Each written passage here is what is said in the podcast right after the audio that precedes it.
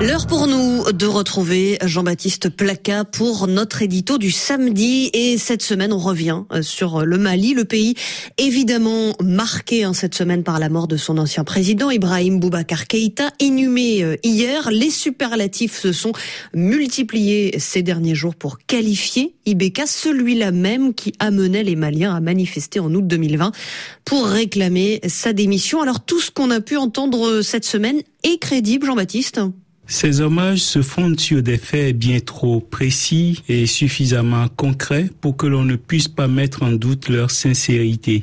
Ils sont crédibles et ses qualités, Ibeka les avait avant, pendant et après le coup d'État. Les récriminations de ses concitoyens qui manifestaient pour le chasser du pouvoir se rapportaient à des faits souvent imputables à d'autres que lui. Sa véritable faiblesse était sa bonté. Il se séparait des corrompus, mais un peu tard et sans les punir. Le pire est que nombre d'auteurs des indélicatesses reprochées à sa gestion sont allés grossir ensuite les rangs du mouvement qui a travaillé à sa chute. Dans l'édition spéciale consacrée lundi dernier au défunt président, Clément Dambélé a parlé de corruption à ciel ouvert sous Ibeka. Sauf que tous les témoignages concordent sur le fait qu'il n'était pas du tout attaché aux choses matérielles. Par contre, le docteur Ibrahima Traoré, qui fut son directeur de cabinet, a révélé dans l'entretien accordé hier à Christophe Boisbouvier sur RFI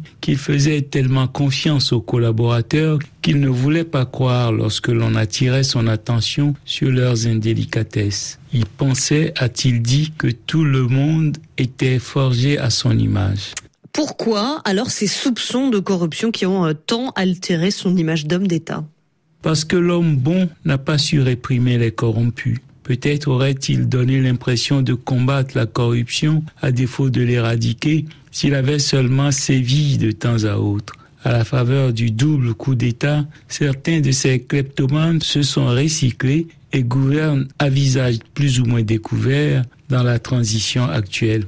Il fallait suivre le regard de l'ancien Premier ministre Moussa Mara lorsque dans l'édition spéciale, il a affirmé que la question de la corruption est un serpent de mer qui remonte à l'indépendance et que même sous la transition actuelle, l'on en parle sans vraiment lutter contre. Mahamadou Issoufou, l'ancien président du Niger, lui a insisté sur le fait que Ibeka était un homme cultivé.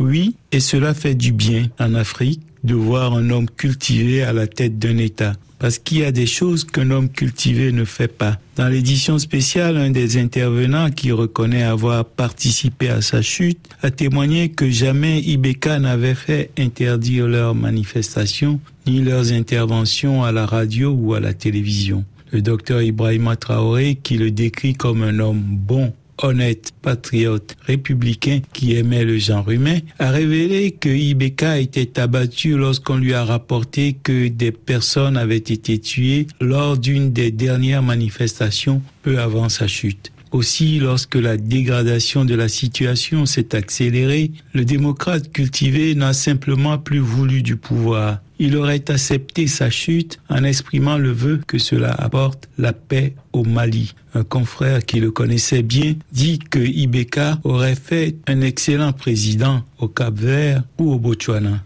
Mais comme dirait le chansonnier, même la fine fleur des démocrates cultivés ne peut, hélas, choisir son pays sa famille. Jean-Baptiste Placa, merci beaucoup. Et cette inhumation euh, d'Ibeka, on y revient dans le journal dans quelques secondes.